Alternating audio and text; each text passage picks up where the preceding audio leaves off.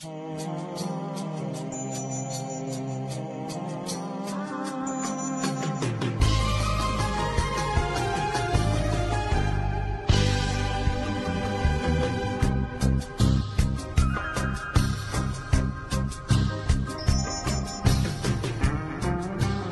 lucha va mucho más allá de México. Y quede claro que es para el mundo. Tenemos que organizar todos esos dolores que están pasando en nuestras comunidades, en nuestros pueblos. Tenemos que organizar todas esas razas. Pues yo no estoy de acuerdo. No voy a hablar, ya saben que yo soy terco que escuche. Dicen que me carga la chingada. Tengo todo el derecho y a romper. No le voy a pedir permiso a nadie, porque yo hija. Y la que quiera romper que rompa, y la que quiera quemar que queme, y la que no, que no nos estorbe.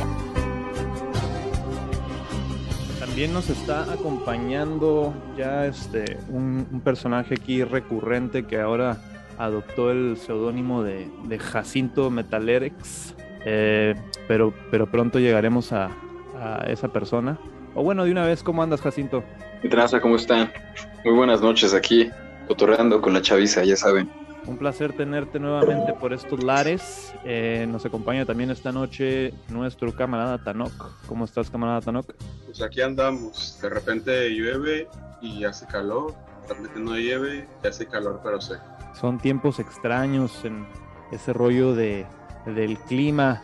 Este, yo soy como siempre su camarada Cari, esperando ansiosamente eh, el apocalipsis del cambio climático, saludándoles con mucha ternura radical como siempre. Y esta noche nos acompaña también nuestra camaradita eh, telvética o telvético.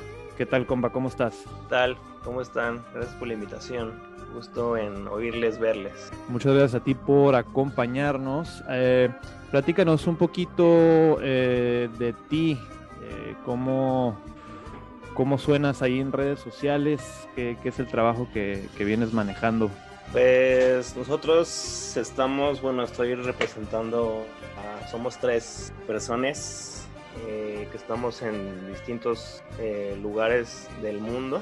Yo estoy representando a la Telebética, es al, al proyecto Telebética, que así estamos en Instagram, que es eh, su confiable cuenta de memes y algo más. Y pues nada, somos también parte de la, del frente micélico memético, que también supongo que Jacinto Metalero es parte de, ya nos contará. Y pues nada, eh, estamos en el centro del país, de México, ubicados principalmente, y de repente en las selvas del sur de México. Ese, ese frente micélico viene sonando mucho. Eh, a lo mejor, compa Jacinto, nos puedes contar un poquito al respecto y, y quizá develar un poquito más tu identidad, aunque creo que ya el camarada ya te tiene identificado. Sí, pues, este, pues allí estamos armando un frente ciudadano, ¿no? De, de, identidades construidas desde la digitalidad, ¿no? Este, Micélico es pues una abstracción, ¿no? Que producimos a partir de visitar memes, ¿no? O que ellos nos visiten a nosotros, ¿verdad? Porque uno ya ni sabe. Este, pero ¿me podría repetir la pregunta, por favor? Suena que traes un, un, equipo musical por ahí. No sé si, si quedó claro para ti, compa Telebética, o si lo podrías replantear, replantear para el camarada. Replantear la, el comentario, pues que se está construyendo un frente memético micélico. Es un, es un, es un frente que no, que no todos este, saben que está por ahí, aunque saben que está, pero no lo está, es muy confuso, pero forma parte de las nuevas políticas instauradas por el nuevo algoritmo de Instagram. Como ustedes bien saben, muchas de las cuentas han estado regañadas, canceladas eh, tres días, diez días, treinta días o literalmente cerradas por siempre. Entonces, ante eso, eh, se ha desplegado una labor micélica memética que está entrando en vigor y que eventualmente ya en el transcurso de los días les iremos platicando más en qué consiste. Pero principalmente también eh, tiene que ver con tomarnos de las manos y vernos a los ojos, salir de la pantalla. Perfecto, suena, suena muy interesante. Estoy muy, eh, estaré muy al pendiente a ver cómo se va desarrollando ahí el tema del frente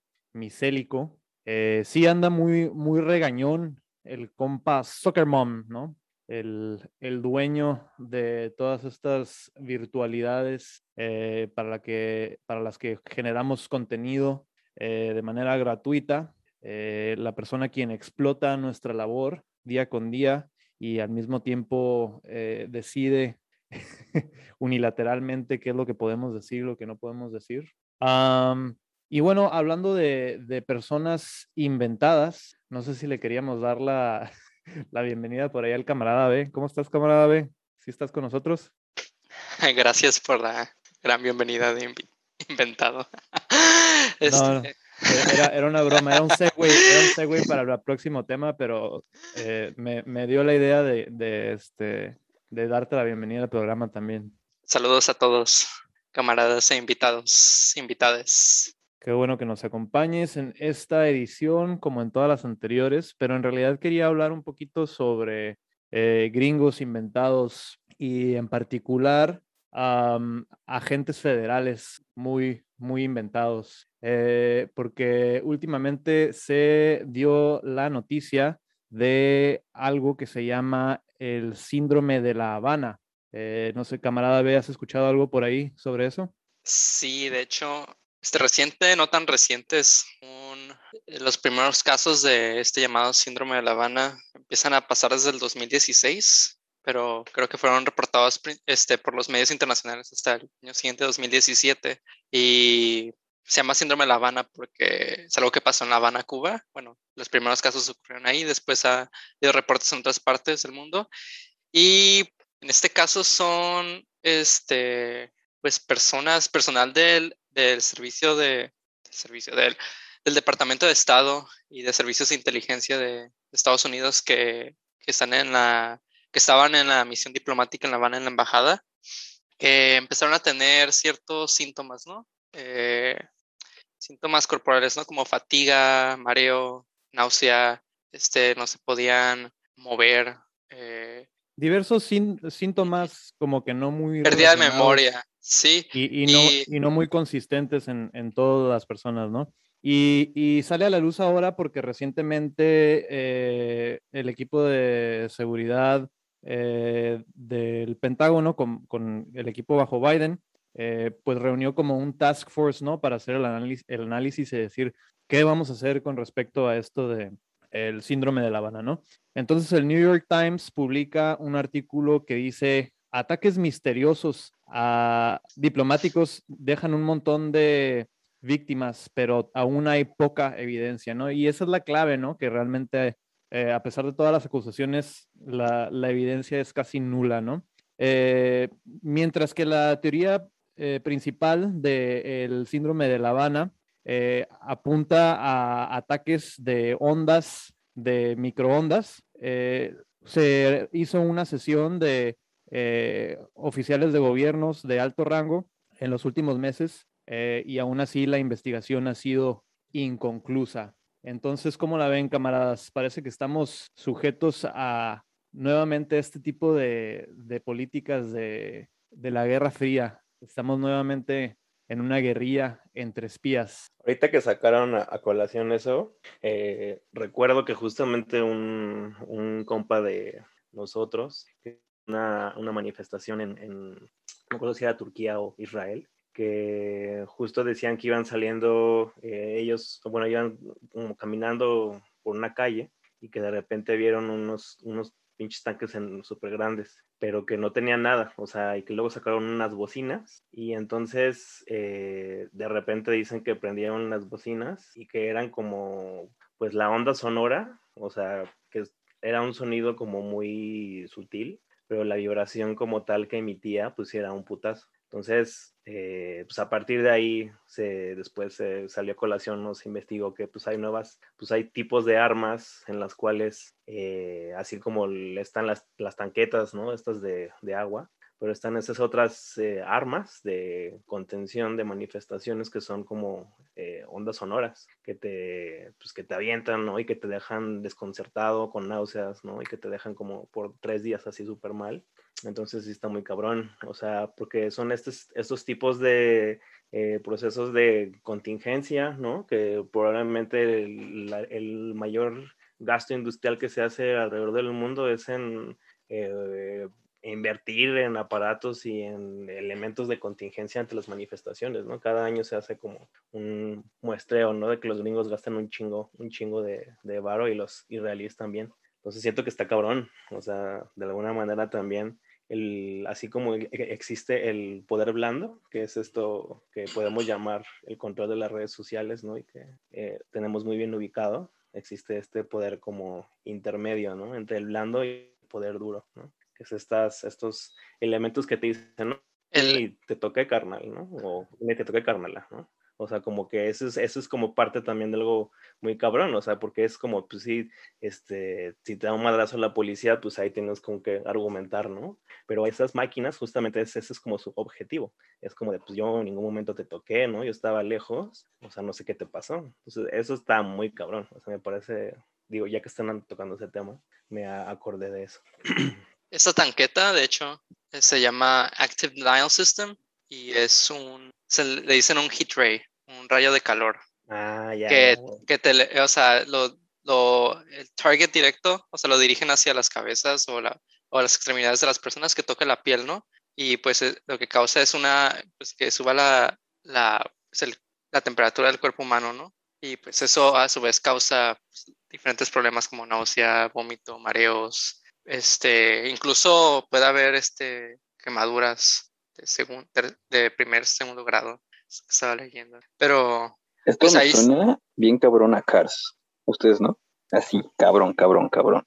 ¿Vieron la dos? Cuando este mate se hace un espía súper secreto. que ah, detienen los motores de los coches con un rayo así de calor güey, lo dicen en nuestra propia pinche cara, güey. O sea, existen, los niños les gusta, los niños lo ven, supuestamente son los malos, pero ¿qué personas son las que sobreviven después de un pinche rayo de calor? O sea, todos los coches se descomponían, güey. No sé si es una narrativa, porque pues muchas cosas ay, están muy densas, pero me suena mucho a, ay, no sé, como a manipulación militar, simplemente narrativa, ¿no? Y subjetiva, o sea, Completamente, es el caso aquí, o sea, sí, sí existen esas armas que describe el compa Telebética y sobre todo en, instancias de, control de masas, ¿no? Este, son este, armas, armas no letales que utiliza el Estado para aplacar a los que están actuando o rebelándose en su contra y todo esto existe, ¿no? Existen este, este heat ray, existen EMPs, e que son eh, ondas electromagnéticas, existen ondas sonoras también que se pueden eh, disparar eh, con cierto tipo de arma para, para, dirigirlas de manera, o sea, como en Hulk, ¿no? de manera, ajá, o sea, apuntarlas y, dirigir las ondas sonoras enfocadas en un punto. Todo eso existe, ¿no? Pero este reporte del síndrome de La Habana, eh, realmente es, varios expertos fuera del Pentágono lo han analizado y han llegado a la, conclusión que se trata de un episodio de, de, histeria en masa, ¿no? O sea, son, en este caso, son realmente los este, diplomáticos que estaban en La Habana se sentían un poco paranoicos, uno se empezó a sentir mal, empezó a decir que escuchaba cosas y así se fue propagando esa misma paranoia entre, entre pues estas, estos mismos diplomáticos de Estados Unidos y algunos de Canadá también, ¿no? Lo importante aquí que también hay que notar es el tiempo en el que suceden estos ataques. Es a finales de 2016, que es cuando termina la presidencia de Obama, ¿no? ¿Y qué es lo que, lo que hizo Obama este, durante su presidencia? bueno, además de matar a un chingo de gente y ataques de drones, ¿no? Pues inició esta, este detente, ¿no? Este, con Cuba, ¿no? Se reunió con, incluso con Raúl Castro, en La Habana, este, iba a haber, se iba a ver si se quitaban, se reducían las sanciones, eh, sanciones económicas, el embargo, eh, restablecer, hacer este, relaciones diplomáticas más profundas entre ambos países, ¿no? Y sorpresa, pasa este, pasan estos ataques y al mismo tiempo también llega Trump a la presidencia, ¿no? Y pues con base en esto y pues también que Trump le debe su, su victoria en 2016 a, a Ay, no, es que, bueno, gusanos. Es, los gusanos del... Lo podemos decir sin pelos en la lengua. Este, los gusanos. Se, me eh, olvida, se, me olvida que, se me olvida que no estoy en, Facebook o en Instagram donde me van a banear por decir gusano. Los este defectores en, en, Miami, eh, ex cubanos eh, que viven en Estados Unidos, pues son, son este, parte importante de, la, de los votantes por el Partido Republicano a los que quiere atraer Trump, ¿no?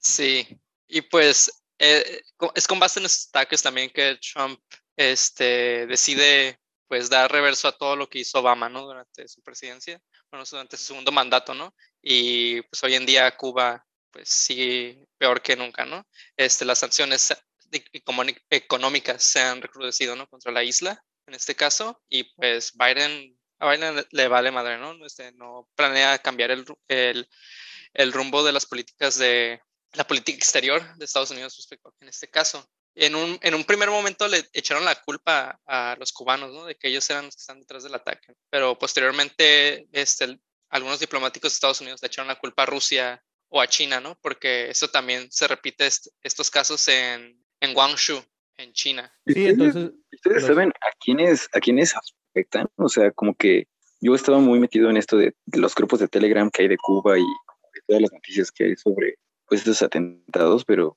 se me hace muy difícil, ¿no? Como que son muy, no sé, inaccesibles, al menos como para mi entorno. Creo que luego es como este tema de cómo nos acercamos también a las noticias y qué medios lo, lo publican, no, no porque este, diga que la BBC, ¿no? O sea, que lo escucharon en la BBC o algo así, o sea, sino para saber, o sea, de dónde, de dónde salen como estas, estas informaciones, ¿no? O sea, en Reddit, en Twitter, o sea, cómo pueden llegarse a polemizar y, pues yo pienso un poco en cuál, es el enfoque que también tienen las mismas noticias, ¿no? O sea, no nos olvidemos que seguimos viviendo en este estado en donde el cuarto poder es la comunicación, ¿no?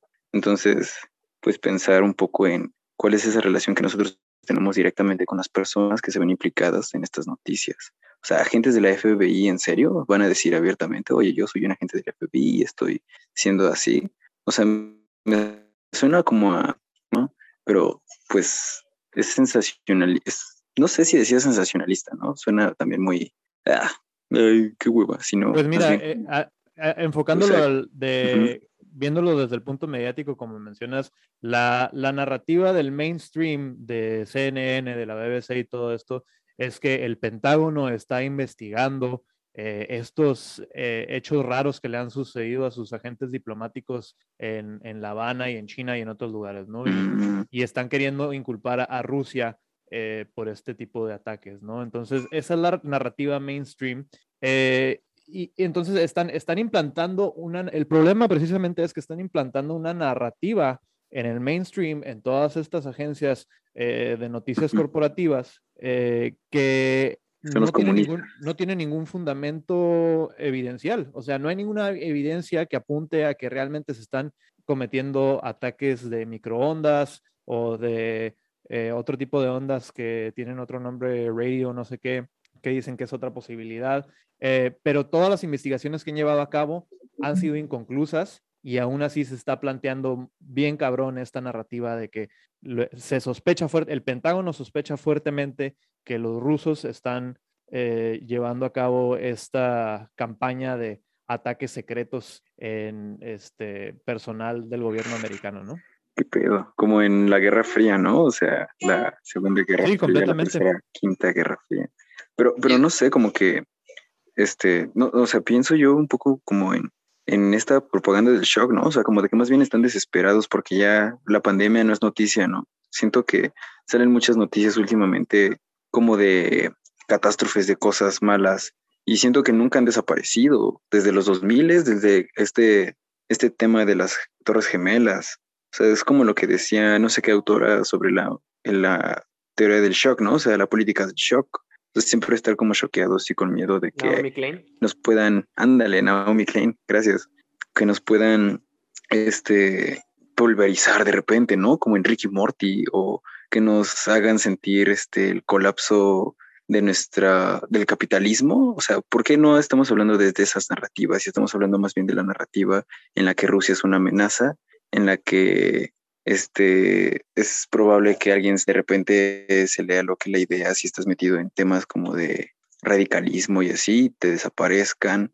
No sé, o sea, siento que forma parte también de este mismo acervo como de noticias, ¿no? O sea, no me gusta un poco también eso, creo que igual y ya estoy distanciado de pues todos los temas comunicativos últimamente, me he metido mucho en la chamba, pero pues creo que también hay que tener cuidado en la forma en la que nosotros mismos retomamos las noticias y, y ver cómo darles el giro, ¿no? O sea, un giro irónico nunca hace daño a nadie, más en estas épocas en las que la verdad ya se disolvió y cuando hablamos la creamos, ¿no? Y pues eso.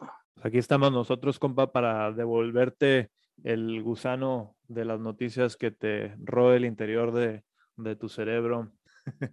eh, a huevo, por favor, lo necesito. Nos disculpamos por hacerte tanto daño.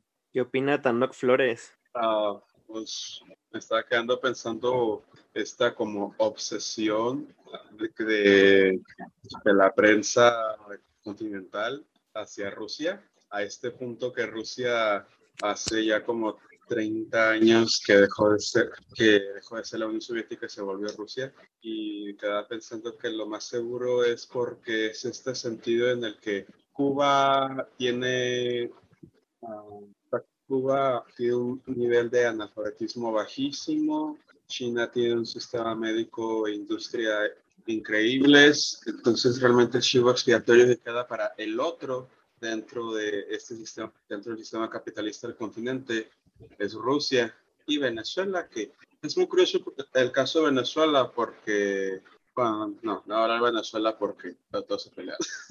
Pero, Vamos a ir por un hoyo de conejo. Sí, sí, sí no va, va a dejar que un venezolano comunista hable Venezuela. Pero es curioso la forma en la que Rusia es un chivo expiatorio, siendo que Rusia es capitalista hace 30 años, realmente porque es el caso, ay, es el caso que queda, es el chivo, es, un, es el chivo expiatorio factible sin tener que recurrir ni a, ni a Cuba ni a China, que mmm, siguen siendo socialistas y no son, y sobre todo ahorita con la pandemia, son, muy, son como ejemplos de, pues no son países fallidos que digamos. Creo que tu idea apunta por ahí a esto que maneja, viene manejando la política exterior china, ¿no? De un mundo multipolar en los que ya no es el Estados Unidos contra la Unión Soviética, eh, sino que está Rusia, está China, está Estados Unidos, y los chinos le, le, apuntan por la competencia entre estas potencias eh, para, para lograr cierto, cierto equilibrio en las relaciones geopolíticas. Eh, y bueno, a, aquí me interesa saber, camarada Telebética, ¿qué, te, qué impresiones te llevas de, de todo este desmadre con el síndrome de La Habana? Es, pues creo que, no sé, es, es, es, algo muy complicado también como de tratar de ejercer estos, como cerrar estas brechas temporales en relación a la, a la tecnología y también como a cuestiones de ponerles nombre, ¿no? A estos nuevos síndromes o problemáticas a raíz, pues sí, de esta eh, lucha geopolítica, etcétera, etcétera. Eh, yo creo que más bien ya todo está armado, pensado y orquestado. Se, dice que justamente las, las, las, cuestiones y problemas políticos, geopolíticos que estamos viendo fueron planeados y orquestados hace 5 o 10 años probablemente. Entonces creo que más bien estamos viendo como este acto operativo, ¿no? Así como por ahí estuvo rolando esta información fake o no fake sobre el COVID, ¿no? Que ya estaba como también eh, colocándose esta inminente pandemia. Creo que más bien son procesos, eh, creo que es, más bien son, es parte también de esta estructura mediática, ¿no? A, a, veces creo que somos un tanto ingenuos, ¿no? En, que, en asumir que eso que estamos viendo que se coloca como la verdad o la noticia, pues qué tanto es verdad, qué tanto es noticia, ¿no? Y volver otra vez a esta, a esta cuestión de eh, las películas de Hollywood, ¿no? Que ya tenemos más que masticadas y internalizadas. Y creo que justamente este, este acto simbólico, ¿no? De que nosotros podemos también como generar nuestros contenidos, etcétera. Se vuelve también como parte de la, pues de la ilusión y de la pantalla, siento. Eso es un poco lo que podría como mencionar, ¿no? Pero creo que más bien, eh, siento que hay más bien como debajo del agua, ¿no? Ahí en el, Marianas Web es donde se orquesta, ¿no? Y se, y se, y se ensambla todo lo que estamos como habitando, ¿no? Y como viviendo. Y sobre todo nada más nosotros ahora sí que nos estamos encargando de alimentar ese algoritmo militar, ¿no? O sea, como que se está actualizando constantemente y nada más estamos como un poco nutriéndolo, creo, siento. ¿Qué piensa mi mazapán del el algoritmo militar? Ah, cabrón. Eh, pues el, capitalismo en sí eh, no se puede desaunar del imperialismo, ¿no? Entonces, el, como dijo Lenin, el imperialismo es la, fase última del capitalismo. Entonces, en sí, todas las acciones que desenvolvemos bajo este, este sistema están encaminadas a perpetuar los esquemas de poder vigentes, ¿no? Entonces, eh, con nuestro shitposting en Instagram, aunque de manera involuntaria y aunque pretendamos luchar en contra de ello, eh, pues realmente estamos alimentando al, algoritmo, estamos alimentando a la empresa de Mark Zuckerberg y estamos alimentando a las acciones que tiene eh, dentro de las empresas armamentistas, que son las que invaden a Irak, invaden a Afganistán, etcétera, etcétera, ¿no? Entonces todos todos somos cómplices dentro de esta necropolítica capitalista. Eh, no sé si por ahí iba tu pregunta, camarada Jacinto. Pues, pues justo un poco por ahí va, por ahí va. Creo que es pertinente saber de dónde partimos, ¿no? Cada quien, cada individuo tiene su propia construcción. Yo no estoy de acuerdo, ¿no? Contigo, yo no estoy de acuerdo contigo, pero se respetan las opiniones de todas las personas, ¿no? Porque, Qué bueno que seas tan de acuerdo. A ver, ¿por qué no, Jacinto? Porque fíjate que pues hay una multivariedad, ¿no? Hay mundos multipolares, ya lo decía Alfredo Jalife, ¿no? Yo veo mucho a Alfredo Jalife, él es mi, mi cabecita, mi coco aquí. Yo sigo mucho a Alfredo Jalife. Y él en sus análisis sobre Afganistán retoma mucho la construcción que ha tenido Estados Unidos en los grupos paramilitares que existen muchas veces en todos los países retomando al EZLN en este caso, en México. Pero, ¿por qué voy a esto? No es el mismo capitalismo el que crea estos grupos paramilitares que después hacen que se salgan, ¿ok? Y eso no es la propia reconfiguración del mismo poder político. Lenin decía que ahora sí, esta es la última fase, ¿no? Llevamos 200 años, casi, casi 200 años diciendo que ahora sí, ¿no? Que ya se va el capitalismo, que ya va a acabar, este, y que se necesita crear un mundo nuevo pero a partir de muchos mundos nuevos, pero a partir de cómo, si cada vez que nosotros nos tratamos de expresar, pues nos silencian, ¿no? Es como esta construcción de la identidad democrática que hace señalamientos sobre cómo nos decimos un mundo en donde todos debemos de complacer a los demás, ¿no? Y creo que en esa complacencia este, se perturba la posibilidad de crear y transformar y compartir con los demás siento que el shitpost de izquierda, el shitpost de derecha y todo lo que se hace en Internet es la reproducción de ese mundo, de la realidad en la que pues nos metemos a diario, pero creo que no es de la misma manera, porque o sí es de la misma manera, pero para 40, 30 años antes en las que las conductas y las etiquetas y las normas de convivencia estaban más dictaminadas y eran más dirigidas. Hoy con el algoritmo controlado por Instagram y Mark Zuckerhuevos, tenemos como una especie de reducción, ¿no? Como este Big Brother en nuestras pantallas. ¿Qué hay allá afuera? Siento yo que justo, al menos aquí en la Ciudad de México, hay muchos más policías. Siento que no hay tanta necesidad de estar diciéndole a la gente qué hacer, cómo hacerlo.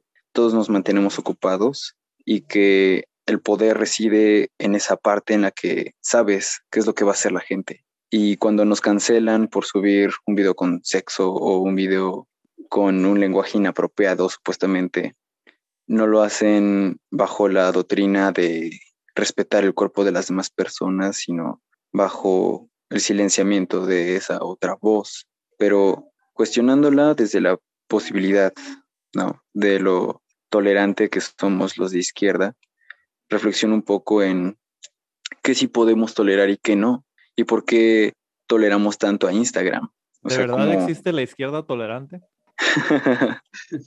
es como, es como esa cuestión, ¿no? O sea, no Jesús era el tolerante, no, no, no nuestra este, instrucción ética es la que supuestamente era tolerante, o sea, siento que a veces los problemas cotidianos que nos atraviesan forman parte de lo que nos contamos diariamente. Y esto lo digo porque he tenido como esa introyección. Ya, pues me embarro aquí con ustedes. Ustedes tienen todo este programa para ustedes cuando, cuando lo necesitan y hablan sobre política internacional. Yo hablaré de políticas más bajadas, ¿no? Aterrizadas, ¿no? En lo cotidiano.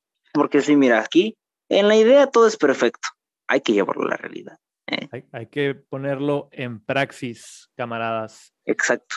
La este realidad, mucho se ha hablado en filosofía de lo que es real, de lo que es la realidad, de lo que se trata de transformarlo. Para 11 del capítulo, este, la onceava tesis de sobre la, ¿eh? ¿Eh? Feuerbach. ¿Cómo va, ven?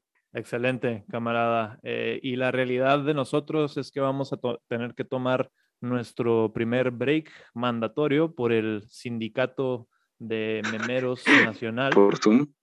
Eh, y vamos a retomar un poquito esa cuestión de la censura en el Instagram, especialmente ahora con todo este pedo que se dio de la retirada de los gringos de Afganistán.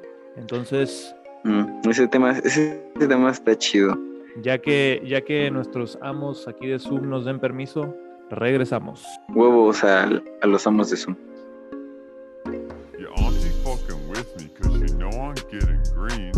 I hit it from the back like a fucking tambourine.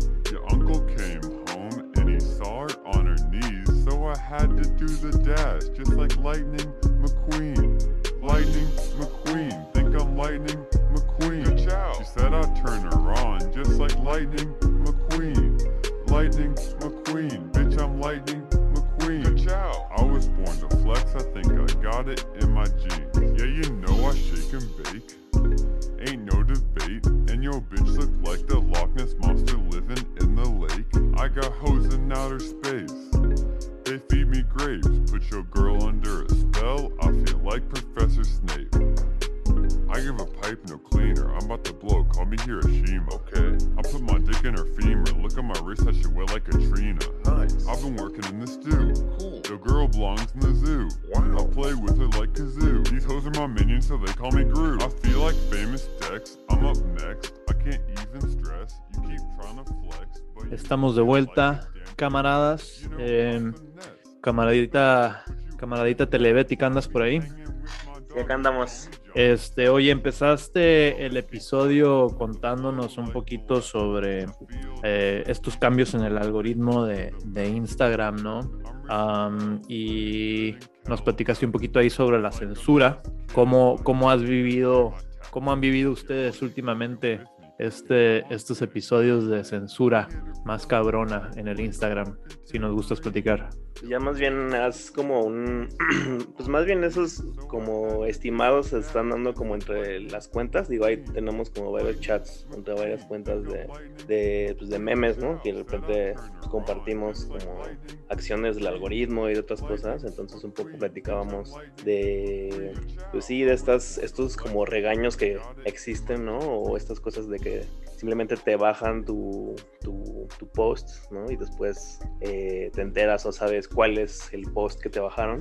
En mi caso fue una cosa que, pues sí, ¿no? Era como una listita, ¿no? De, aquí, este, te bajamos este post y esto, y o sea, como de, de varios, este, bueno, meses atrás. Entonces, de repente sí es como un apartado que al menos yo no había como detectado y pues más bien pues sí, en charla con otra banda, ¿no? De cuenta de cuentas de memes, pues sí, también en, con, Veo, con Veo Anime, ¿no? Con, con el ex eh, policía de Turing, ¿no? Que después fue Cat Turing. ¿Qué pasó con policía de sí, Turing? cierto. Lo extrañamos. ¿Lo, Lo dieron de baja? Lo dieron de baja y dijo, si me la vuelven a bajar, ya no vuelvo, porque, pues sí. Eh, pues sí, al, al menos con él aún todavía ahí como, pues tengo el, su, su correo, ¿no? Entonces ahí lo bueno es que no se perdió el contacto. Y sobre todo hablábamos sobre eso, de que no era la cuestión de los followers ni una cuestión ahí como de políticas, ¿no? De, como de, de número, de dimensión de masa, sino creas una cierta comunidad, ¿no? Creas ciertos nodos de comunicación. Y más que los números, pues es como, pues sí, como tal, la comunidad, o sea, como esta cuestión de, pues hay personas que no puedes ya volver a contactar, o tal vez sí, pero, ¿no? Tal vez se pierde como el ritmo, entonces siento que, pues sí, esta es muy interesante como ahora es más evidente, pues no sé, el nuevo algoritmo, no sé qué, qué onda, pero pues justo, sí, como estas cuestiones raras, ¿no? Sobre todo también a nosotras que nos bajan, ¿no? Bueno, como publicaciones o historias que es súper raro, ¿no? O sea, que dicen que eh, va contra las políticas, ¿no? Etcétera, y la analizas y la ves y dices, pues no, pues no hay tal, ¿no? No hay ni nada que genere, ¿no? Como esta cosa rara, pero sin embargo ahí está y pues apelas, pero hay un argumento, ¿no? De que eh, debido al COVID-19 y etcétera, etcétera, y, las, y que hay muchas personas que están ocupadas, entonces se ve como algo muy raro, o sea, como una justificación que no tiene sentido. A- aprovecharon la pandemia para subirle al nivel de fascismo, ¿no? Exacto. Y es que, y es que, por ejemplo, ahí yo pienso que muchas veces hasta son las propias personas las que nos denuncian. Siento que no es tan cabrón el algoritmo como para poder detectar y todas esas cosas. Siento que, no sé, o sea, eso ya se me hace muy, muy denso, más que nada por, por ti, Telebética. O sea, siento que como que luego tus publicaciones justo, o sea, están bien chidas y creo que ha de ser alguien que te trae carrilla. Siento yo. Creo que es como bien castroso, ¿no? Como tener a alguien ahí detrás. Yo, yo, por ejemplo, sentí que tenía ahí un güey que me denunció también y nada más lo bloqueé y ya dejé de tener como esas llamadas de atención. Y siento que así pasa con todas las cuentas. O sea, siento que es como la banda fascista, ¿no? La que dice, ay, no, este meme está bien pendejo, me caga esta página, ¿no? O me dijo, me dijo blanco, ¿no? Me dijo blanco, lo voy a bloquear, güey. Así me pasó la otra vez. promoviendo el racismo inverso, camarada. ¿Qué pasó? Sí, no, claro, o sea, ya no se puede ser post-progre en este, en este pinche espacio virtual de mierda. ya no puede ser socialista porque lo confunden con coquetear, oye. Sí, sí, to- completamente, completamente. Y, y no sé, o sea, siento que es lo que le pasó al policía de Turing, también va por ahí. O sea, siento que como que tienes que tener cuidado no tanto por el algoritmo, sino por los pendejos que quieran denunciar tu publicación por alguna cosa. A mí por lo único que me han como denunciado ha sido por, por ejemplo, esta en la que AMLO, de AMLO bueno del pasado va contra el AMLO, malo del futuro en la conferencia de prensa en la que tienen un francotirador y de repente desaparece la cabeza del presidente, de nuestro señor presidente. Y ese, esa publicación es la única que he tenido como problemas. Justo dejé de poder poner is- este, en vivos durante todo un mes. O sea, me Por bloquearon. incitar violencia contra el jefe de Estado. Sí. Pero Pues, pues es en GTA, ¿no? O sea, en GTA puede pasar cualquier cosa. Asimismo se puso caliente el, el algoritmo esta última semana eh, con la noticia que sacudió eh, la geopolítica internacional y es la retirada de las tropas americanas de territorio afgano después de una guerra francamente eh, malvada, inútil, despiadada, de saqueo. Y en especial noté por ahí varias eh, cuentas, pues principalmente gringas, eh, propagando esta información de, qué tan fuerte había sido el fracaso de la misión estadounidense Mm. en Afganistán y de repente las empezaron a catalogar como eh, empre- eh, páginas pagadas de- de- páginas pagadas por el Estado Ajá. ruso eh, les, también les quitaron la, la, capacidad de hacer lives, todo este pedo. Ah, sí, eso estuvo, eso está muy cabrón. O sea, este, esta leyenda que viene, ¿no? Como ya por default, eh, me parece ya una cosa muy así como, no mames, no sé. O sea, qué casualidad que, que Telesur y RT tienen que llevar ese, ese catálogo de, esa etiqueta de este, pagado por el Estado ruso y CNN y la BBC no llevan la etiqueta de pagado por el Estado americano, ¿no? O pagado por este, la corona en su o, o, o, como todas en, en, este, en el 11 y así también tienen como toda esta onda de el pagado por el Estado, ¿no? Y como de que todos los programas en Estados Unidos, o sea, se me hace muy, muy como, o sea, como que de repente se hace uno consciente de dónde está parado, ¿no? O sea, que al final de cuentas todo es estadounidense y que al final y que al final siempre es como ver el beneficio hacia esas personas y nunca estamos seguros, o sea, seguir usando estas plataformas también se me hace súper de hueva, ¿no? O sea, yo si acaso subo una que otro meme también por, pues no sé, por respeto, ¿no? A mis seguidores, ¿no? A toda la comunidad, pero la verdad, yo ya tampoco me siento chido en Instagram. O sea, y creo que mucha gente tampoco se siente chida en Instagram. Siento que es como una plataforma más de consumo y entretenimiento, igual que Facebook. Y siento que están poco a poco siendo desplazadas por la vida real, ¿no? O sea, o sea como que siento que eh, inevitablemente tiene que llegar un momento de, pues sí, como de declive, por así decirlo, en relación como a estas políticas de de libertad de expresión, etcétera. O sea, o sea, sí era demasiado bueno, ¿no? Siento que como para, pues para, para poder como experimentarlo. O sea, tarde o temprano todos los medios tienen su, su, su límite. Entonces creo que sí, creo que justo Instagram está como merodeando, ¿no? Con esta, con esta línea de convertirse, pues sí, en este espacio en el cual, pues ya, el cual la vida del, del shitpost, etcétera, etcétera, puede que entre en declive y todo se habla una cosa meramente de pues, ver a las Kardashian y a supermodelos y a Messi y a todo ese pedo como muy plasticón, ¿no? Y que se torne ahí y pues, se vuelve también un arma, pues, algo, algo muy cabrón, en lo cual, al menos de cuestiones de inteligencia, como hablamos hace rato, como de nivel de estrategia política, eh, de la milicia, etcétera, o sea, como que sí, pues te, te, quedas sin esa ausencia de esa información, ¿no? O sea, ¿cómo cubres esa información? ¿Cómo el algoritmo va a cubrir justamente esas necesidades o, o pues esa data, ¿no? Que, que, tal, que quieras o no, pues es importante. Y quieras o no es importante porque pues mucha banda que justamente es woke, izquierdosa o de en medio, etcétera, o sea, creo que sí resulta muy complicado, pero inevitablemente va a pasar. Yo, bueno, nosotros ya hablamos, abrimos nuestro canal de Telegram y creo que le vamos a dar por ahí eventualmente también.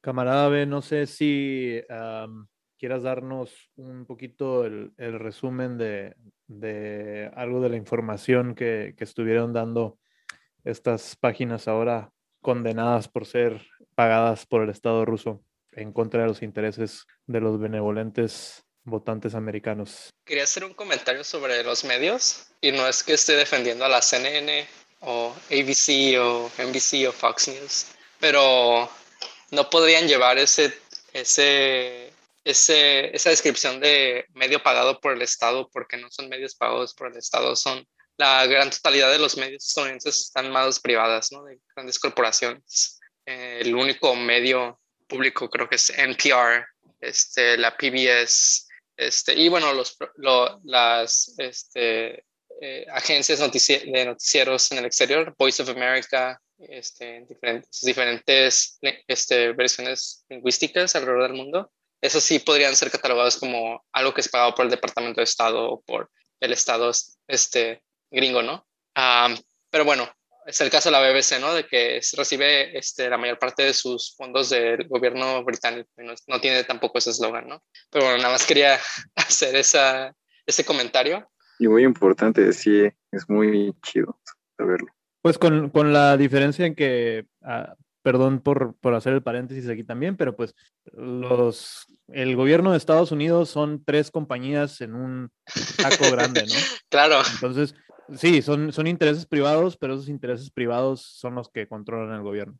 Y es como, ese, ese, es el Estado, ¿no? O sea, al final de cuentas el Estado estadounidense, pues es el dinero. O sea, y aquí muy importante que, que, mencionas eso, ¿no? De que el Estado estadounidense, valga la redundancia, ¿no? Estado estadounidense, eh, está representado por el dinero y pues es lo que lleva a Estados Unidos a Afganistán en 2001, ¿no? El dinero, ¿no? La búsqueda de la búsqueda de ganancias, ¿no? En un inicio es este, el manejo de las, el control de las rutas comerciales, ¿no? De la distribución del petróleo, ¿no? De Irán, de, de los países de Asia Central. También, o sea, desde un punto de vista geopolítico, Afganistán es un lugar muy, muy importante, dado que está en el corazón de Asia. Este, hay una teoría en geopolítica, ¿no? De, sobre el Heartland, y es que dice que quien domina el Heartland, o sea, el, el, centro del continente euroasiático, va a dominar el mundo. Entonces ahí, este, muy mencionado en los medios este, en estas semanas, ¿no? Que han sido este, varios este, poderes imperiales los que han caído en Afganistán. Primero los británicos, bueno, si nos remontamos a tiempos ancestrales, los griegos, los persas, eh, los mongoles, este, los es que en realidad los británicos, todos, los somos italianos, todos somos italianos. O sea, toda la civilización occidental, eh, lo que alcanzaron a agarrar los griegos, Afganistán, hasta la India, todos somos italianos realmente. Esa, esa es la teoría que los real heads tienen que saber y estar conscientes de ella. Pero, bueno, que, continúa. Más que la, la bueno, perdón, la, el, se dice que toda la, la civilización la civilización moderna gira en torno a la tragedia griega y a los Simpson. Así estamos construidos actualmente. Me gusta, me gusta esa interpretación. Sí, este, bueno, creo que los griegos no participaron en, en, esta incursión de la OTAN en el 2001. Este, a pesar de que son parte de la OTAN, este, pues fueron Estados Unidos, Gran Bretaña, Alemania, los daneses, los suecos, los suecos, no, no recuerdo si parte de la OTAN, ¿no? Pero entre los otros países. Los crímenes de guerra de los australianos en Afganistán están calientitos. Los australianos no son parte de la OTAN, pero ahí entraron también, ¿no? Este, eh, y bueno, la, o sea, ¿cuál era la misión fundamental? Como lo decía, era controlar las rutas comerciales, la ruta, este, el control del suministro de petróleo y gas natural en la región, así como el algo muy importante, el cultivo del opio en Afganistán, ¿no? Eh, y pues en últimos años también, este, bueno, esto lo estaba, lo estaba leyendo este, hace unas semanas que durante la ocupación soviética en Afganistán, este, que, bueno, a mí no me gusta llamarla invasión soviética porque el la gobierno soviética. El gobierno afgano ya, este, pidió la ayuda de, de, la Unión Soviética para combatir a los mujahidines, ¿no? que estaban siendo apoyados por Occidente. Este, entró para apoyar al gobierno socialista afgano este, pues bueno, los soviéticos, pero también tienen sus intereses los soviéticos ahí, no lo vamos a negar. Este, hicieron varios surveys de, de Afganistán, descubren que en Afganistán hay este, cerca de un, un, trillón, o sea, hablando en términos gringos, un trillón a tres trillones de dólares, o sea, en, en, en minerales, este, lo que se conoce como rare earth materials, este, todos estos materiales con los que, minerales con los que se este, fabrican semiconductores, tarjetas este, madres, los celulares, toda la tecnología actual, ¿no? Entonces, todo eso está bajo de Afganistán, ¿no? Anteriormente, este, solo China es el mayor, el mayor productor, ¿no? Y exportador de estos minerales, ¿no? Oye, y, y qué cabrón, ¿no? O sea, justo, o sea, como paréntesis, es, es este pedo de Steve Jobs, las Macs, y la industria de la tecnología supuestamente poniéndose en boga y en primer punta, ¿no? O sea, haciendo las economías más importantes, las industrias tecnológicas, pero también pensando un poco en qué verga tuvieron que hacer para en verdad ser importantes, ¿no? O sea, siento que, o sea, el crecimiento, o sea, ya sabemos esto, ¿no? El crecimiento de Estados Unidos solamente se debe a la explotación, pero como que nunca en verdad podemos problematizarlo de forma común, ¿no? O sea, es como, supuestamente son cosas muy escondidas, pero están muy a la vista. O sea, como estos análisis que se hacen detrás están muy, muy ligados a, pues, intelectuales, a personas que se dedican a estas, estas situaciones, pero a la hora de poderlo observar en tu plano cotidiano, por ejemplo, yo estoy usando un celular chino, ¿no?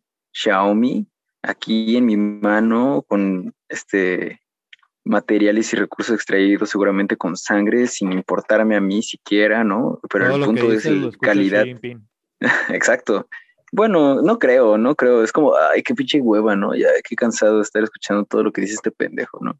Pero sí pienso que es este como muy poco próximo a, a nuestra construcción, ¿no? Y es un poco de lo que habla Gigek cuando habla sobre ecología, que dice que toda la basura, ¿no? Lo subí a mi, a mi, a mi página recientemente, me gustó, en la que la basura pues no es parte de nosotros, ¿no? Siendo que es lo único para lo que existe la basura, para que esté un ratito en, para nosotros, ¿no? Y todo lo que implica de dónde viene, a dónde va, en dónde está, y que todos tengamos un celular, o sea, es tan, o sea, ¿por qué no? O sea, es tan innecesario, igual que la industria petrolera, pero si es tan innecesario, ¿por qué no simplemente deja de existir, no? O sea, ¿quién, de qué forma nos venden estas nuevas narrativas en las que, pues, cuando lo cuestionamos en internet, también nos dicen que nos callemos, ¿no? Y es como, ¿de qué forma sí podemos hablar? ¿De qué forma no podemos hablar? ¿Qué es lo que sí podemos decir? Y a pesar de que sintamos que estamos haciendo la revolución, o al menos yo me he sentido así, ¿no? A pesar de que me sienta que estoy haciendo la revolución en Instagram, pues, ¿qué otros espacios tengo para poderlo hacer, ¿no? Y, y como que siento muy distantes estas, estas problemáticas porque no las bajamos a ese plano de lo real. Pero pues ya di, repetí y creo que me estoy desviando. Por A favor, ver, sí, continúe usted con pero Raid B, que- que, que se la sabe de pie a pa con estas cosas de, Sí, Pero es- espera, de- del es- recurso narrativo que, a veces nos aproxima que más. sea, un, que sea un infiltrado muy docto de gobierno mexicano estadounidense. Comrade B. Pero ahí, este, siguiendo tu trail, este, camarada Jacinto, pues creo que, que no, este, los celulares los han, pues, los han metido por todas partes, ¿no? O sea, toda la sociedad actual, este, está, este, gira en torno a- al uso de los smartphones esta tecnología, ¿no? En otros países como en China, en Corea, en Taiwán, este, los ya se ha digitalizado la economía, o sea, no puedes ir al supermercado, a un restaurante, a donde que este, a donde sea que quieres ir, tienes que tener un celular para poder hacer uso de los servicios y, y, y los espacios públicos, ¿no? Ahora que Entonces, fui a Tulum, no pude comer en ningún restaurante sin tener que escanear el QR, porque si no, el, el mesero no me iba a dar el, el menú físico por esto de la pandemia. Entonces, todos los restaurantes en Tulum tienes que escanear tu QR, ¿verdad? Entonces, sí, es, es imprescindible el uso del celular. claro, no, o sea, algo más cercano, si tú vas al banco, te la hacen de pedo porque, porque en- por ejemplo, si vas a Banorte, este, tienes que, te tienen que dar tu numerito por medio de WhatsApp. Y si no tienes WhatsApp, pues ya te jodiste.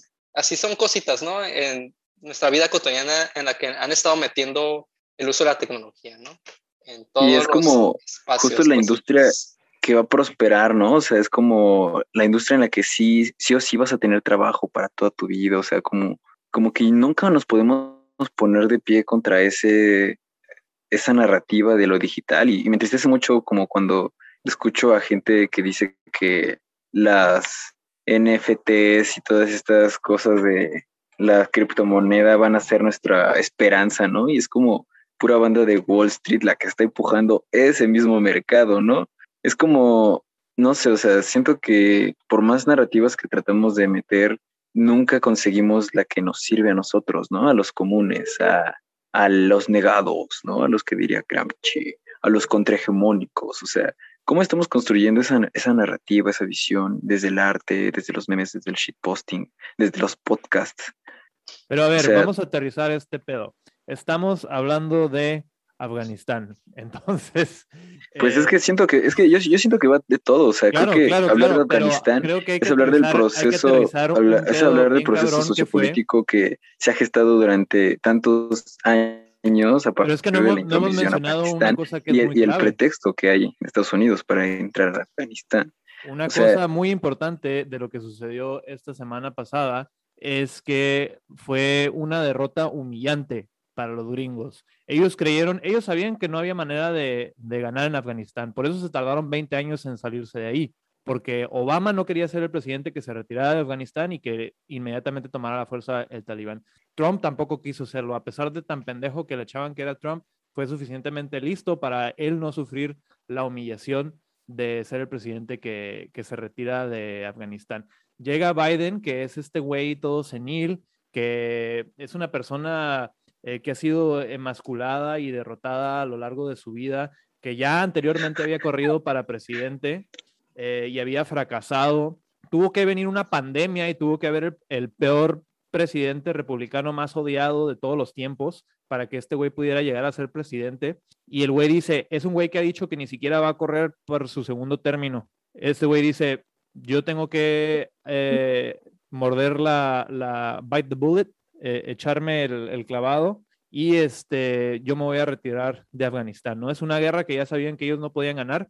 Biden se imaginaba que se iban a tardar los talibanes en, retomar el país eh, tres meses, tres años, como fue en el caso eh, de Vietnam, ¿no? Que fue lo que se tardó el, el Vietcong en recuperar el país. Pero no, les tomó una semana a, las fuerzas talibanas para retomar Afganistán, el control de Afganistán, y pues se desata todo este clima mediático de...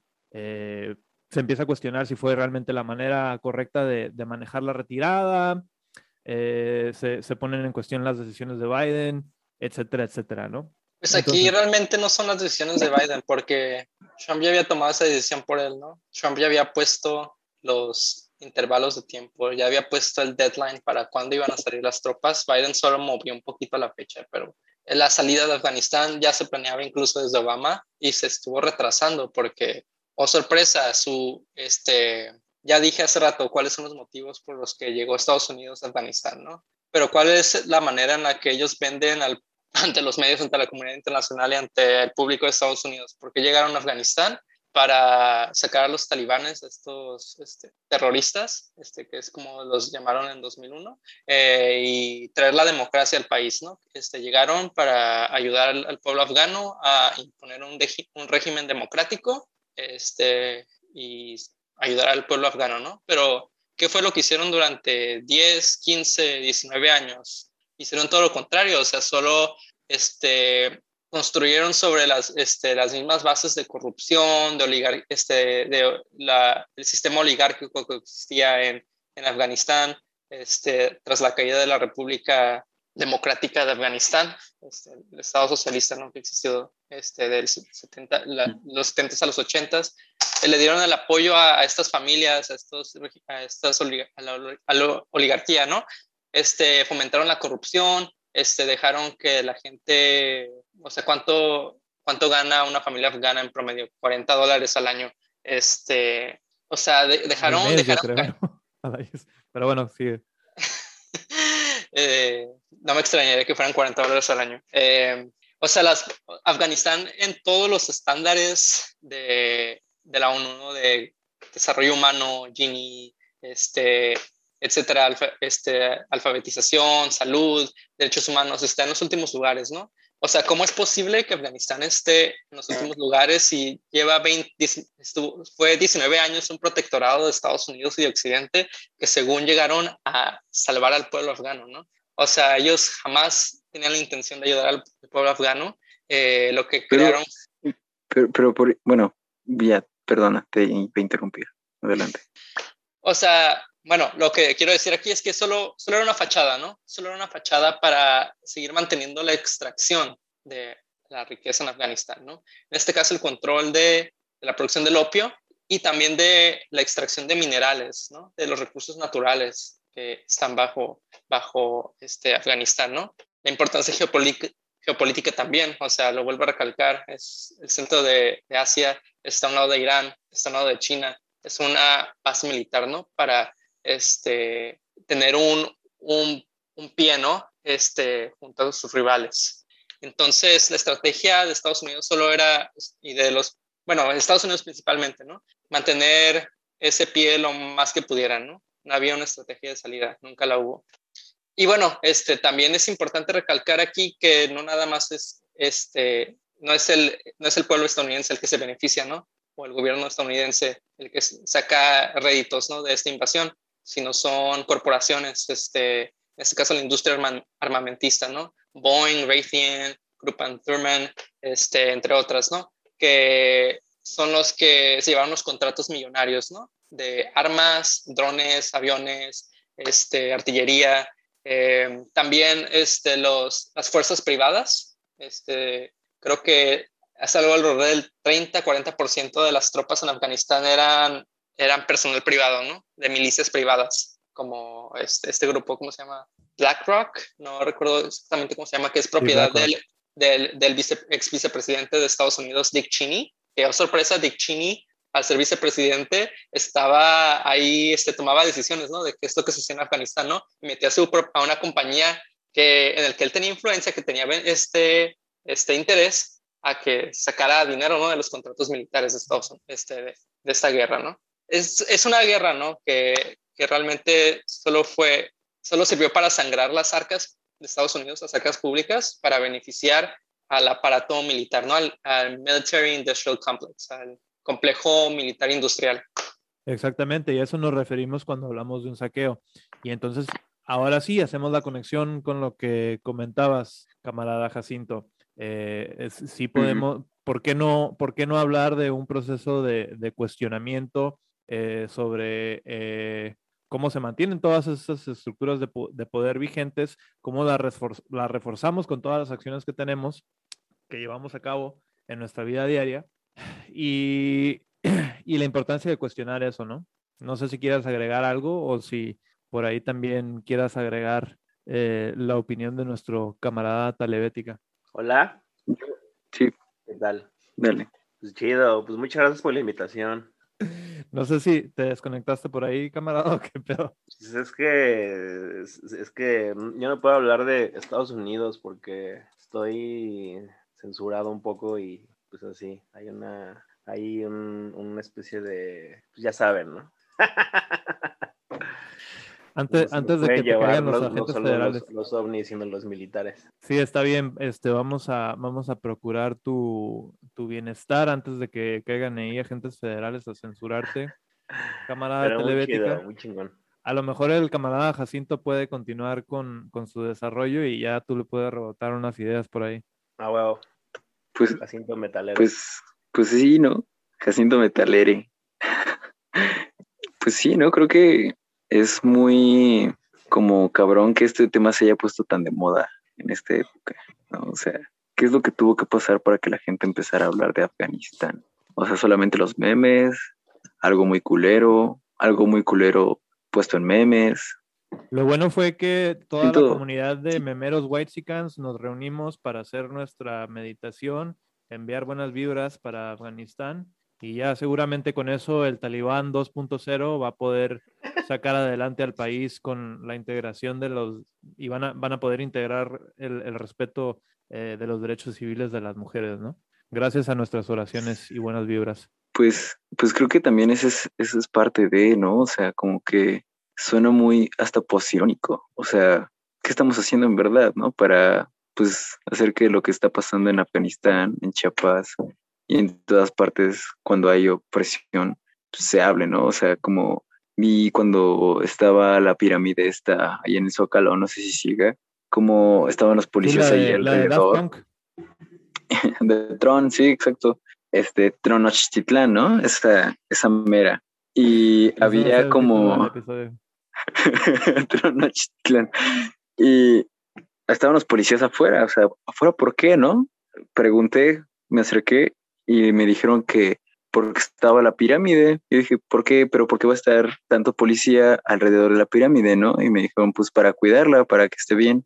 Y entonces yo me puedo pensar, pues de quién la van a estar cuidando, ¿no? Si no es de los mismos pueblos, de Vox. de los mismos pueblos oprimidos que están aquí en la, en la toma del INPI, el pueblo Tomí, los que están este, pidiendo sus tierras, los que están luchando contra la hidroeléctrica, los que están en, Morelos, los que están luchando contra la planta de, de agua potable en Bon- de Bonafont, ahí en Puebla. O sea, contra todas esas personas es con la que, a la que quieren proteger de esa pirámide, ¿no? Esta pirámide que conmemora la, lo indígena y los pueblos. Y pues si no están siguiendo el hilo de la conversación, de lo que estoy hablando es de la forma en la que se está reproduciendo este nivel autoritario y la forma en la que nosotros no estamos haciendo ni madres, ¿verdad? Para poderle hacer un frente, más que su, en, en este término ideal, narrar, ¿no? Hablar sobre el problema. Y así, con esa bonanza, también transformar una realidad que se nos presenta cotidianamente. Y creo que, pues, ah, soy un, este, pues, muy perspicaz sujete que busca Creo que en verdad que hacer un llamamiento. para tratar eso, camarada.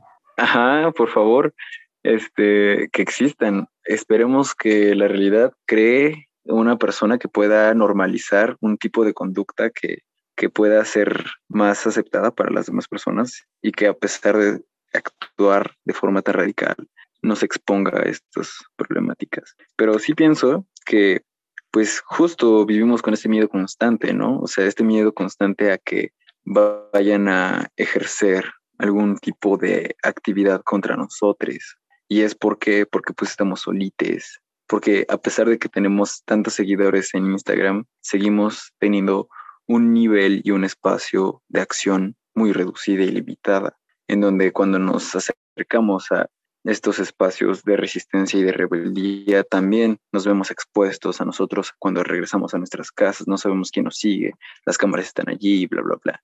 Creo yo que es tabú o no es tabú o está bien mainstream hablar de Afganistán porque es el tema que ha tenido el discurso occidental imperialista estadounidense como pretexto para seguir sometiendo y haciendo lo que viene haciendo desde siempre, pero sin una torre gemela caída, sin un ataque hacia ellos mismos y siguiendo este hecho mismo de la salida, pues la declaración y la sentencia de que van para afuera, ¿no? De que van de regreso a reconfigurar sus esquemas y sus espacios, a replantear sus estrategias supuestamente, pero con estos aliados que entran, que no son solamente los talibanes, talibanes seguramente este, relacionados con estas fuerzas nuevas hegemónicas para tomar el control y el poder de los recursos que si bien les va siguen existiendo en esos espacios. Que bien si bien les va están reconfigurando un nuevo panorama entre comillas no político geopolítico para en verdad llevar el comunismo a todas partes porque ese es el único objetivo de, de la salida de Estados Unidos que entre el comunismo el, anarco, el anarcocomunismo talibán a Afganistán y que toda la sangre, todos los, todos los nuevos sacrificios, este, en nombre de, pues cada Dios, cada quien tiene su propio Dios, puede hacer que todos vivamos en ese mundo. Siento que está muy cabrón hablar de culturas ajenas, pero, y, lo digo por este tema de que, pues no sabemos cuáles son las intenciones reales, ¿no? O sea, nos vivimos de papers y jamás podemos coincidir con las formas de verlo, pero pues yo siento que es muy importante tener en consideración que pues no se trata solamente de mantenernos aquí este en el apogeo del, del ¿cómo dijiste? Este Comrade B, del el industria armamentística o ¿cómo dijiste? El complejo militar industrial. El complejo militar industrial de Free Fire, ¿no? Sino vamos más allá y conversemos porque sí, sin ningún objetivo. Este, dejemos de, renunciemos al racionalismo, metámonos en ácidos todo el tiempo, maldita sea, dejémonos de brayar por nuestra existencia, sonriamos más, este, abracemos a más gente, aunque tenga COVID a la verga, me vacuné. al universo micélico o al micelio. Aprovechando. Exacto, hagamos memes colectivos. No, no sé si, si el compa Tanok tiene algo que agregar ahí antes de retirarnos. Sí, hablando de eso. Tengo aquí mi lista que estaba guardando. ah, repasando No les voy a de fallar. hoy. Pas- repasando el episodio de hoy, la verdad. Ah, justamente hablando sobre el capitalismo militar, creo que sería interesante hablar, creo que sería interesante reflexionar acerca de la forma de cómo es que dentro de esto llamado primer mundo, los países del centro, es un capitalismo militar, pero en los países de semiperiferia, de periferia o tercer mundo, subglobal, que tiene como 15 nombres, tenemos como 15 nombres y todos, y todos son políticamente incorrectos. Ah, podríamos, más que de un capitalismo militar, de- se, va- se valdría reflexionar acerca de un capitalismo paramilitar, porque a pesar de que el factor militar está presente, el factor paramilitar es muy activo dentro de este tema del imperialismo, porque es bajo también este paramilitar tanto organizado como desorganizado, a nivel calle como a un nivel más arriba, que por ejemplo aquí en México, pues todos los huertos clandestinos de aguacates, toda la madería y minería, todas estas cosas, ¿no? Nada más petróleo. También, por en Afganistán las tierras raras, ¿no? Nada más ese petróleo. Ah, y justamente esto de el tema de estamos haciendo todo esto y sin embargo seguimos contribuyendo a Instagram o a Twitch o algo, es que vemos este marco masivo de de la comunicación, este marco de la comunicación masiva y esta tendencia al monopolio o al dupolio, al plutopolio, al fin y al cabo terminan siendo unos cuantos, si no es que una sola persona que controlan una industria o varias industrias. Entonces, aunque se han intentado cosas como mamut y todo eso, al, final, al final todo dentro de este marco capitalista todo termina retornando dentro de este marco de comunicación masiva, especialmente para los que estamos haciendo un trabajo como de divulgación o algo, pues no nos queda de otra, no podemos quedarnos un mamut, no, el mensaje no va a llegar a nadie. Entonces termina siendo como este ciclo vicioso, este ciclo, este ciclo comunicativo, ¿no? Y justamente estaban hablando también del imperial, el imperialismo como última fase por Lenin, y creo que en eso estoy de acuerdo con Jacinto Metalere, en donde habla de que no es como que no es la última fase, ¿no? Ya vamos para la fase de la terciarización.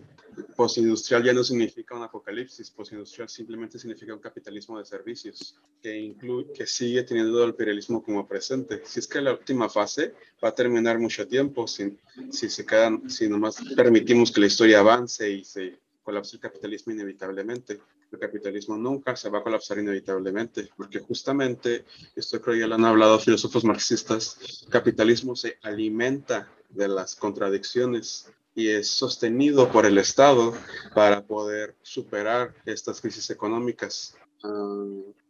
Vez, y justamente, va a ser mucho justamente. y, y en eso mismo, no, Justo, justamente, no te preocupes tanto. Y justo, justamente, se, no existe una democratización de las empresas. Esto lo hablan mucho los anarquistas. Lo he visto más anarquistas que lo hablan, que dentro de nuestras sociedades, todos los países, mientras que podemos votar por nuestro representante, se supone, ¿verdad? Ah, en papel. En el resto, nuestra vida cotidiana no existe democracia. No, no tenemos voto en el trabajo, ni en la familia, ni en las escuelas, ni en las instituciones y el voto que tenemos es un voto representativo, ¿no? Quiero votar que empresa me explota. Y esto es lo que llega y se vincula a este ciclo comunicativo, ¿no? A pesar de esta fachada de la democratización de la comunicación, sigue siendo una plutocracia, unos pocos, ¿no? De la comunicación masiva. Esta política de la información, eh, los estado de la vigilancia, esta censura que está pasando en Twitter, que eh, financiado para el Estado de Rostam, ¿no? Y en esto mismo, cómo es que todas estas noticias de Afganistán y todo, muchas son censuradas o bloqueadas por Twitter y otras plataformas, pero cosas como la posverdad médica o las teorías de conspiración, supremacía blanca y, demás cosas no son censuradas. La, conclusión más sencilla, que usualmente es la correcta, es que toda esta posverdad y discurso de odio y desdén es compatible con estas empresas, con el centrismo en general, que es parte de la prisión liberal de la mente, que invade muchas de las políticas, particularmente en Estados Unidos, pero no estamos tan lejos en Latinoamérica, la prisión liberal de la mente, en el sentido que no se puede ver algo más allá del sistema en el que se vive realmente, porque Estados Unidos lo más radical que tienen dentro de las políticas masivas es, es Bernie Sanders. Uh, Bernie Sanders es, en el mejor de los casos, es un socialdemócrata, sí, es dentro, dentro del mismo sistema. Y es que a pesar de que la juventud estadounidense, la mayoría dice que está a favor del socialismo, ¿qué es socialismo? ¿La socialdemocracia? ¿Socialismo utópico? ¿O realmente es un comunismo, un socialismo científico? que yo incluya el anarquismo dentro del socialismo científico personalmente. Dentro de la misma política estadounidense. Anarcosindicalismo para todos. Comunismo completamente automatizado, de lujo en el espacio y otros adjetivos que le podemos agregar por ahí. Ándale, Este, Optimismo para todos. Muerte al Estado, a la sociedad y a todo. Y regresemos a Let's Return to Monkey. En un anarquismo terrorista. completamente amprim. Sí, sí. Rayos estadounidenses. Biden es una encarnación del centrismo realmente. Un ex, un ex político republicano, algo así, he entendido que tiene conexiones directas con el Partido Republicano y, fue, y es un presidente demócrata. Es un presidente que ha seguido todos los proyectos de Trump, como la retirada de las tropas de Afganistán, pero también varios proyectos de los estímulos también, ¿verdad? Pero también varios proyectos anti-inmigración y varias cosas. Hablando de Afganistán, al gobierno que, instauró, que trataba de instalar Estados Unidos en Afganistán, la razón por la que colapsó tan rápido es que esto leí un artículo de un experto en Afganistán, no recuerdo su nombre, ah, no fue un gobierno para gobernar, fue un, fue un gobierno para, para, como decía como camarada B, eh, mantener la extracción, pero también para, pa- y para neutralizar los potenciales enemigos terroristas en territorio estadounidense. Ya cuando ya no les sirvió Afganistán para todo el tema del terrorismo, pues eh, por eso ya dejaron el territorio realmente. Ah, que de nuevo hablando, que ya va a terminar, hablando de Afganistán y otras cosas como las vidas negras importan, todas estas protestas en México y todo esto, si nos fijamos otra vez al ciclo de al ciclo comunicativo, ya estamos conectando todo, es que hablamos, lo divulgamos, comentamos, y luego qué? Nos fijamos si los medios de comunicación masiva, después de uno, dos meses, lo notamos desde que somos pequeños, no tenemos que tener mucho atención siquiera para notarlo, es que uno o dos meses habla de eso y luego hay silencio radial completo. Y esto ah, se podría considerar, considerar como la sanitización y la neutralización de toda esta información, ¿no? Porque la información está politizada. Y es como cuando quien- te dice tu, tu papá, tu hermano, tu amigo, ya, güey, estás muy clavado, ya, eso ya pasó, ya los 43 no van a volver, güey.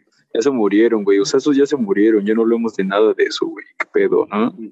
Sí, y como quien dice, el silencio es muerte. Este ciclo comunicativo de, de vigilancia y patrullaje y de silencio y neutralización, que creo que ha sido como el tema general del episodio, la comunicación y la información, creo que, bueno, todo encaja. Y no sé, este ha sido mi repaso. Jaja, saludos.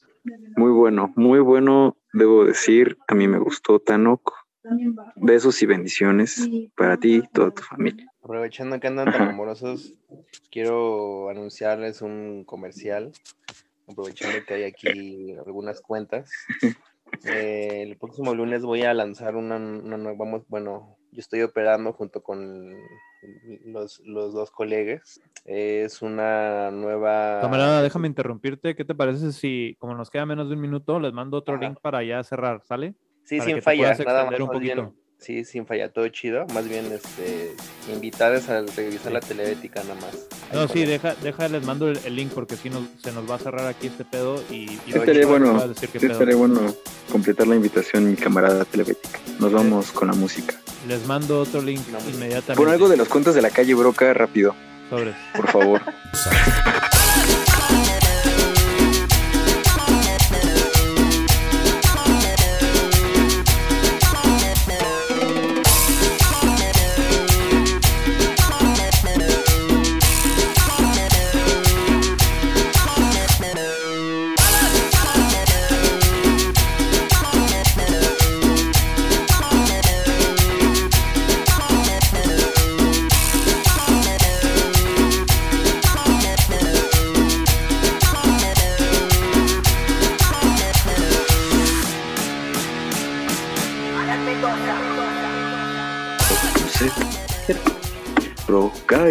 no hay que repetir.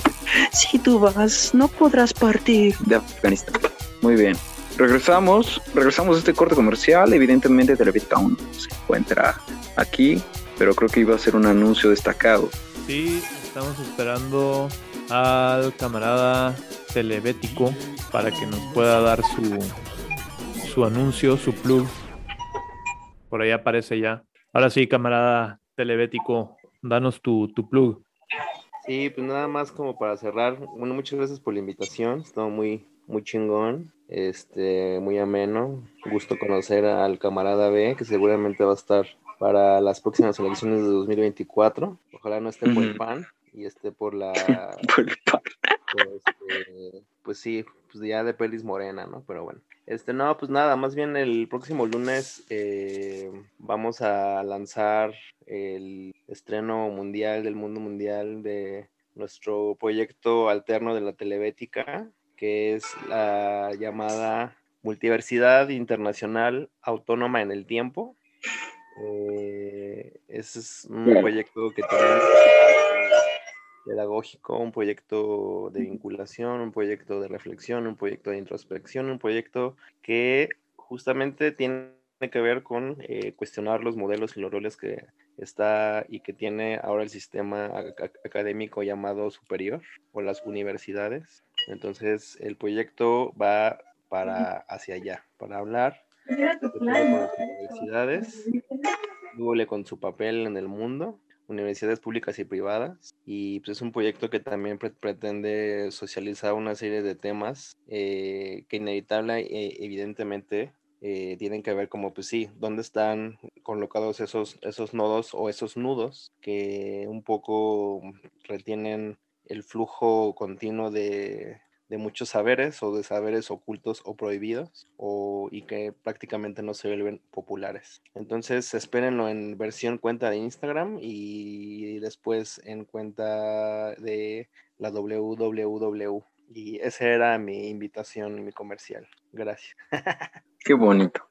Perfecto, camarada. Eh, un profundo agradecimiento a ti también por acompañarnos. Eh, eso para el futuro, pero por ahora, ¿dónde te pueden encontrar?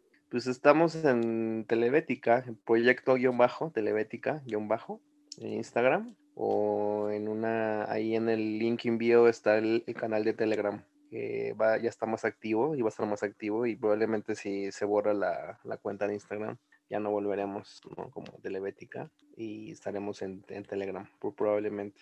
A menos que haya- exista un eh, mecenas este, eh, an- anónimo que, que, que desee seguir manteniendo la Telebética.